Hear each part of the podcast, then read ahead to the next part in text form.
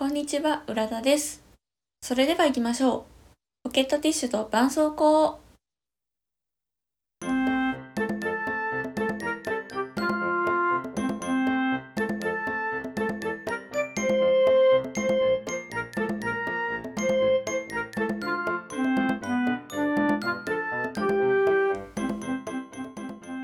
私あの朝目覚めたらまずリモコンで電気をつけてでそれから目がすっきりされるまでしばらくスマホをいじってるんですけどこの間なんですけど同じように電気をつけてでスマホをいじってたんですよ。そしたらなんか視界に黒いものがいるような気がしたんですね。でも、まあ、私もこう寝ぼけているので気のせいかもしれないなとか思いながら、まあ、スマホをまた見てたんですけどやっぱり白い壁に黒いものがいる気がするんですよ。まさかと思って G G って皆さん G でわかります ?G なの？ついにやつが出たのか？と思っても朝から覚醒ですよ。でも G にしちゃ動きが激しいなと思ってよーく見てたらめっちゃ飛んでるんですよ。羽バタバタバタバタバタバタってさせて、まあ、G も飛ぶやつは飛びますけど、さすがにあんな飛び方はしないよなって思って、G じゃないかと思って、ちょっとそこで安心はしたんですけど、って考えたらあいつは何やと思って、まあちょっと観察してたんですね。あれはガーか、ガーなのかと思って、ガーが家の中に出たのは初めてで、これはどうやって捕獲すりゃいいんだろうって朝からすごい頭をフル回転させたんですよ。で、大学生の時にも実はガーが部屋の中じゃなくって玄関の外のあのドアの真横に巨大なガーが止まってたことがあってちょっと近づくのも恐ろしいぐらいのサイズだったんでそれでなんか友達を呼んでどうにかちょっと胎児を一緒にしてくれと頼み込んで、その時は、あの、殺虫剤をちょっとかけたんですけど、あの、それが G 用の殺虫剤で、そいつにはあんまり効かなかったっていう記憶があったので、で、今我が家にある殺虫剤も、あの、G 用の殺虫剤しかないので、あれは使えないんじゃないかと思って、でも飛び回ってるわけですよ。で、飛び回ってる虫をね、どう捕獲すればいいんだと思って、すごい考えたんですね。そしたら、まあ、あの、ガーって夜とか夜道の蛍光灯に集まったりするじゃないですか。そう、明るいところに集まる習性があるなと思ったんで、電気を消してですね、で、窓を開けるとまた虫入ってきたら嫌なんで、網戸の状態にして、窓際にスマホでね、あの、ライトをつけて、しばらく、ちょっとおびき寄せようと思って、待ってたんですね。まあでもそうこうしてるうちに、その側は、家具の裏に入って、行方不明になってたんですよ。だからまあそのライトで出てきたらいいかなと思って、ちょっと待ってたんですけど、出てこず。で、私もその日仕事があったので、あんまりそんな悠長なことしてられないと思って、もう諦めて、また電気つけて行く準備とかしてたんですよ。で、まあそのうちまた出てくるかな。まあ、出てきたら嫌なんですけど、でも出てこなかったも嫌じゃないですか。だから出てきたらいいなと思いながら、こう準備をしてたんですけど、結局朝のうちは姿を現さず、で、私ももう仕方ないんで、そのまんま仕事に行ったんですね。で仕事中もそのガーをどうね捕獲して退治しようかってことばっかり考えてて今我が家にはそのかかぽってはめれるような大きい箱もないしでも殺したくはないんですよね。あのガーって殺したりなんか潰したりしたらなんか粉出るじゃないですか。あれ嫌じゃないですか。でもなんかもう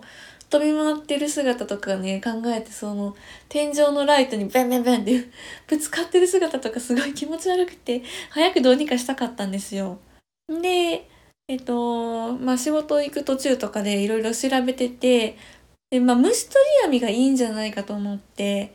で、調べてたら、100均に虫取り網がどうやらあるらしいと。いうことで、もう仕事帰りに虫取り網買って、ちょっとわんぱく小僧のように虫取り網を担いで帰ろうと思って、えー、帰りに100均に寄ったんですね。そしたら、なんかそこの100均、別に普通の、あの、ダイソーだったんですけど、魚取りの網しかなかったんですよ。どんだけ探しても虫取り網がなくって、魚取り網も、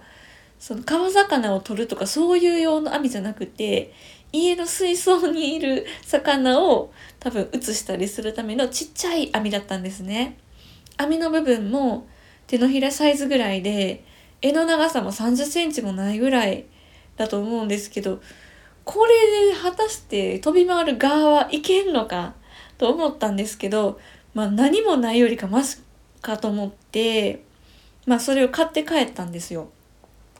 でまあ帰りたくないなとか思ってたんですけどでも帰らないと捕獲もできないじゃないですか。だからまあ帰ってまず部屋の電気つけずにスマホのライトでおびき寄せようと思ってしばらく部屋に置いてたんですねスマホを裏向けて。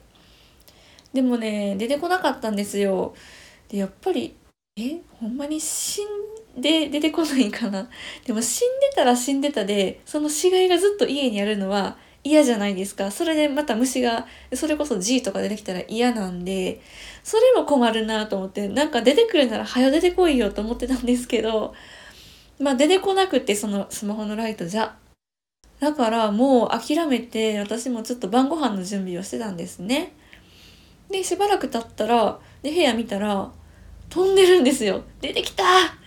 出てきたよと思って。でもやっぱり朝と同じように上の方飛び回ってて、さすがにあの網じゃ届かないんですね。で、どうしたもんかなと思って、こっちもちょっと勇気を振り絞って側に立ち向かっていくわけですよ。で、あの、捕獲はできなかったんですけど、網が側にヒットしたんですね。ちょっとかすった。そしたら、ちょっと弱ってしまったのかもわかんないんですけど、床の方に来たんですよ。で、今だと思って、バンって網をかぶせたら、